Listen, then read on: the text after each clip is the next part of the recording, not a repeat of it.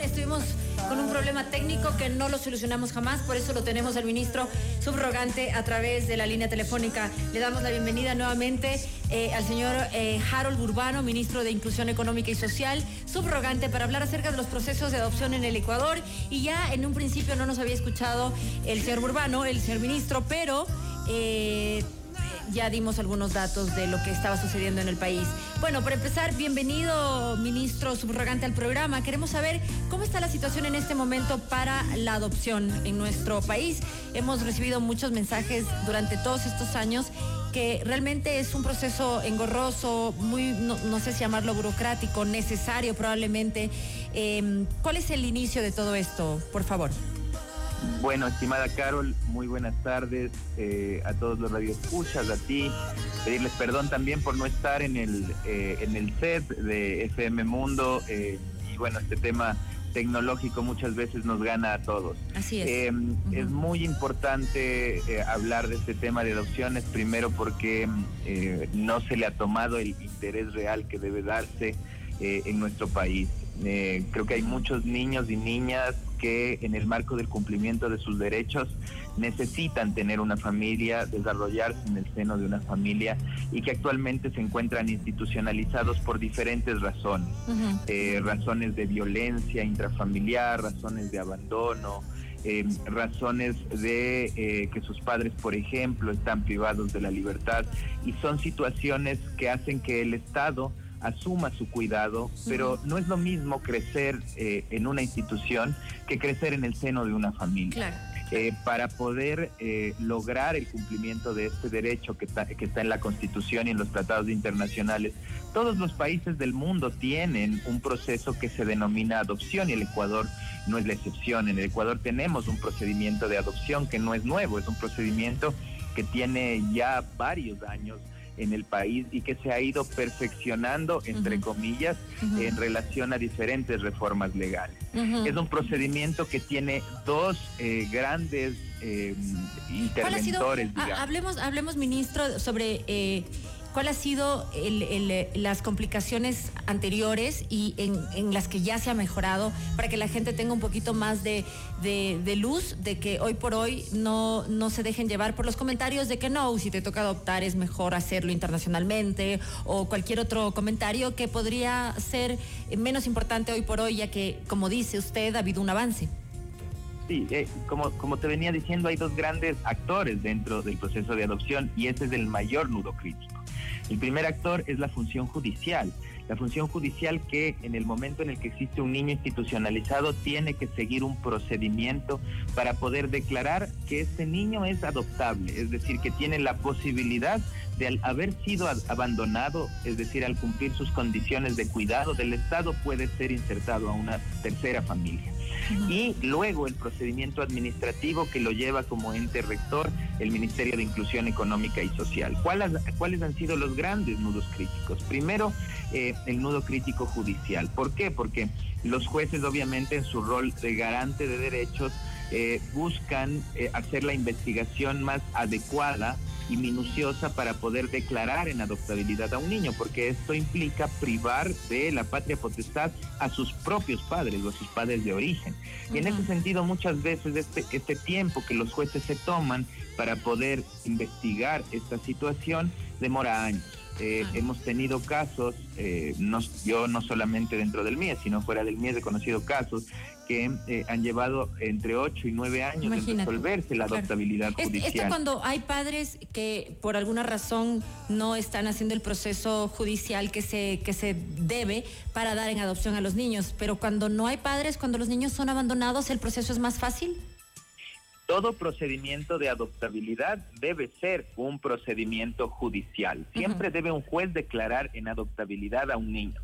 Eh, obviamente es más fácil la declaratoria de adoptabilidad de un niño abandonado y el tiempo promedio es mucho menor, pero el promedio es de un, de un, año, por ejemplo. Un año es eh, un, eh, un, tiempo largo para un niño.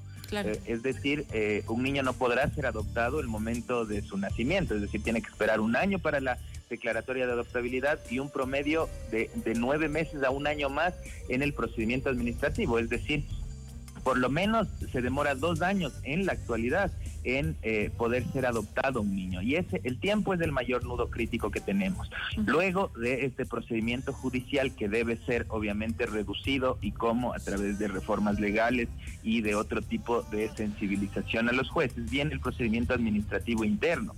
Y ahí también el nudo crítico pasa por las familias adoptantes, porque obviamente este tiempo hace que los niños crezcan dentro de la institucionalidad. Y al crecer dentro de la institucionalidad, las familias buscan, por ejemplo, adoptar niños pequeños. Cuando la mayor parte de los niños que tenemos en declaratoria de adoptabilidad, que en la actualidad son 171 a nivel del país, son niños que en promedio tienen 7 años. La expectativa de, los, de las familias generalmente son niños de 0 a 3 años y son la menor incidencia dentro de nuestras casas de acogida. Entonces, también implica demora ocho un años proceso un de claro.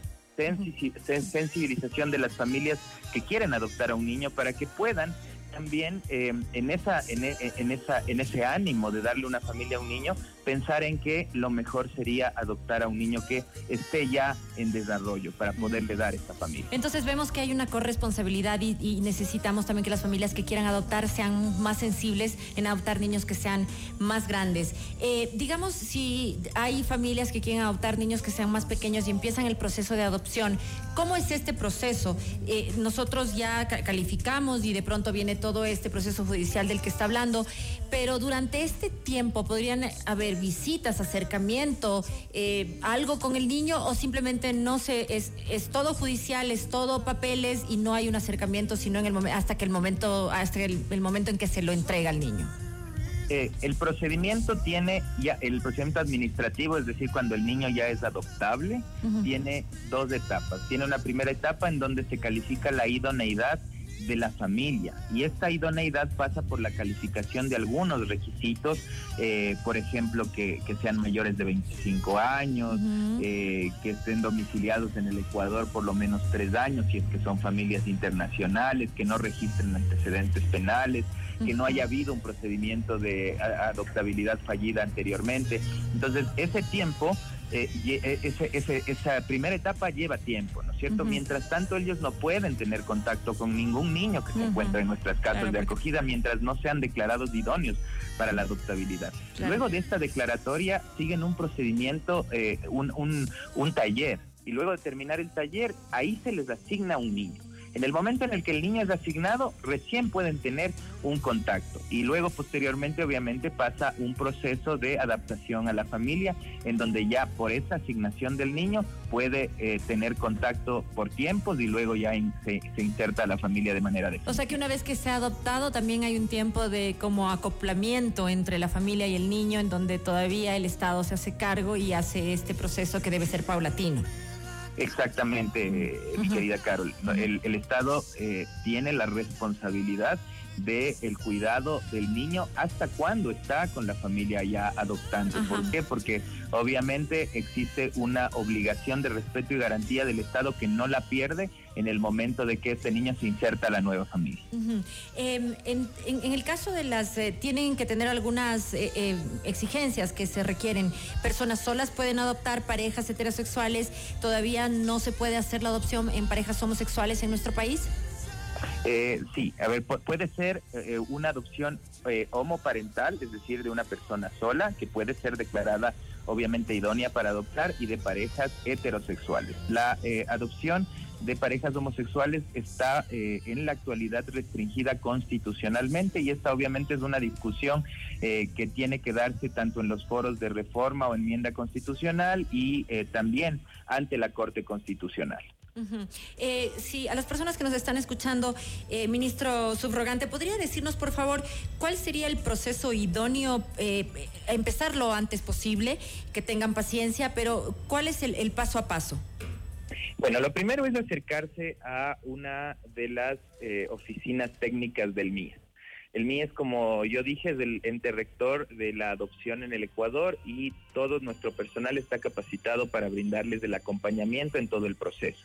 Eh, luego de acercarse a la oficina técnica y eh, iniciar el proceso de calificación de idoneidad, eh, lo más rápido deben presentar los documentos que puedan hacer que se califique como idóneos, es decir, las, certificaciones obviamente estatales necesarias, que son solicitadas por el MIES. En ese momento se inicia el procedimiento del taller eh, de inducción y este tiempo eh, podría demorarse alrededor de tres meses si es que el, la familia es diligente y el MIES también hace el acompañamiento respectivo. Y bueno, posteriormente a que ya se asigne el niño, existe este periodo de, contacto inicial y el Estado tiene una obligación de acompañamiento de dos años posteriores a esta asignación del niño y la, inserción en la familia adoptante. Acompañamiento, porque puede resultar que no esté funcionando y en ese caso también se le retiraría al niño, o sea, pierde sus derechos la madre sobre el niño. Eh, sí, o sea, puede ser que exista una adopción fallida, pero el Estado lo que hace es es em, acompañar eh, al niño y a la familia para que esto no, no, eh, no pase. la idea es que no existan rechazos de lado y lado, para que puedan eh, los dos cumplir con su expectativa y garantizar los derechos de ese niño. Ahora, es, es, es, difícil también entender por qué razón una persona que siguió todo el procedimiento y se le negó la adopción de un niño no tenga una segunda oportunidad cuando pudo haber habido alguna, alguna falla en el proceso. Eh, bueno, hay que entender que eh, la adopción cuando se culmina de manera adecuada es irrevocable.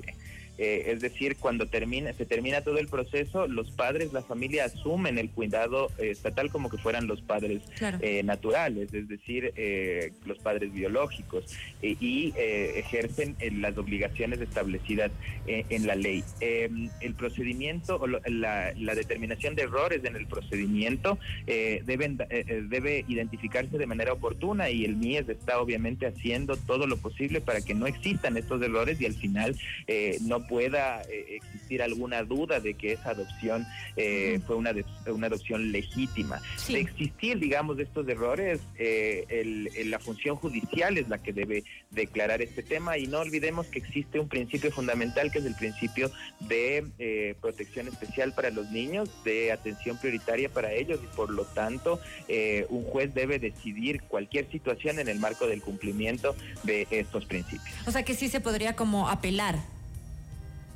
Eh, no, la, adopción es irrevocable. No, lo, que, me refiero a que se podía apelar, sí, porque en un principio se dijo que si es que tiene antecedentes penales, dio algunos casos en los cuales está negada la adopción. dentro de estas, dentro de esto me había dicho que no se no haya sido calificado para adopción, esta persona no podrá volver a aplicar. Eh, sí, sí. A ver, lo que eh, la, la declaratoria de idoneidad o no idoneidad eh, desde, desde la jerga jurídica, y te voy a hablar desde la jerga jurídica, pero también para que entiendan nuestros radioescuchas, eh, es un acto administrativo, es decir, es, eh, es un acto de, de, la administración pública, es un acto del Estado. Y todo acto del Estado puede ser impugnado en, en la vía tanto interna, es decir, la vía administrativa, como ante la vía judicial.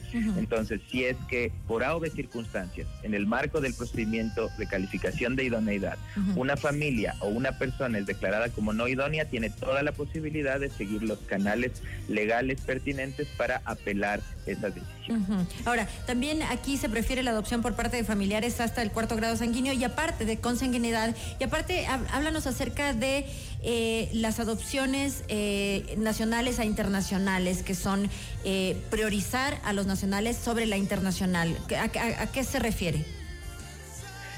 bueno, a ver, voy a empezar por la, por la segunda pregunta. El tema, ¿existe dentro del país un procedimiento de adopción tanto nacional como internacional? Dentro del procedimiento de adopción nacional se priorizan los niños nacionales para la vinculación a las familias nacionales, obviamente por el tema de adaptación cultural. Eh, si es que no existe un procedimiento de vinculación o adaptación cultural, obviamente se va a preferir eh, o se va a destinar un, niño o niña que, que no sea nacional. Eh, por otro lado está el procedimiento de, adopción internacional que implica que una familia internacional quiera adoptar un niño que se encuentre en eh, cuidado bajo cuidado del Estado ecuatoriano, que puede ser nacional o internacional. o sea, puede ser nacional o extranjero. En ese caso existe un procedimiento especial. Eh, dentro del marco de calificación de idoneidad debe existir una organización internacional que patrocine o apadrine a la familia y al niño.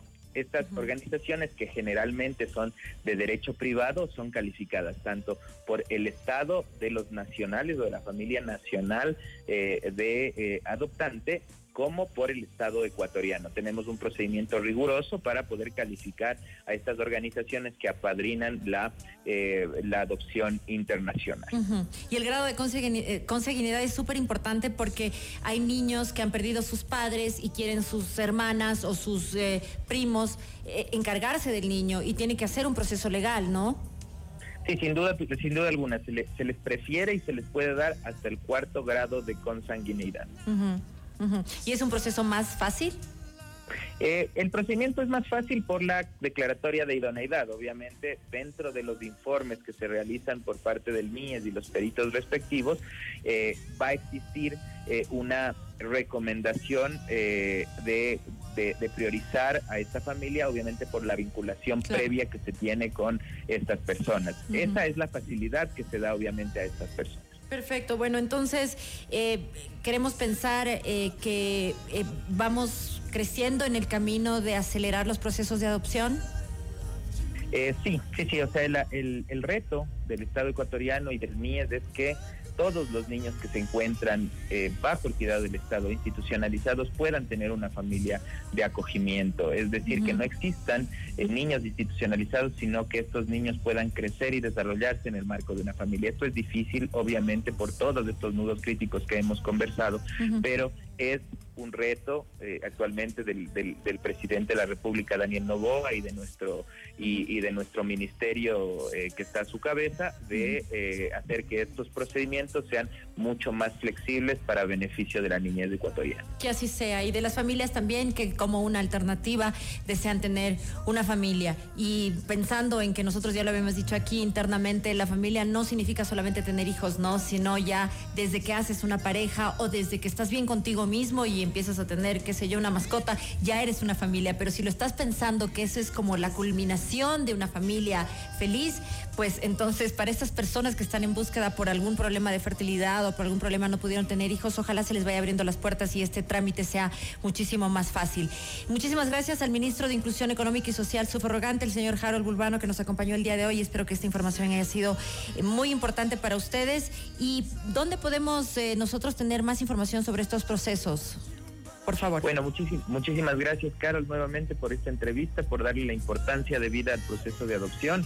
Eh, no nos olvidemos que obviamente eh, los niños y las familias son aquellas que se benefician por este procedimiento. La información está tanto en la página web del MIES cómo eh, pueden acercarse cualquier persona a todas nuestras oficinas técnicas. Tenemos oficinas técnicas en las 24 provincias del país y todos nuestros balcones de servicios están capacitados para darles tanto la información como el acompañamiento respectivo para este procedimiento. Muchísimas gracias. Un aplauso para Harold Urbano, ministro de Inclusión Económica y Social, subrogante. Gracias. Hacemos una pausa y regresamos de inmediato. No se vayan.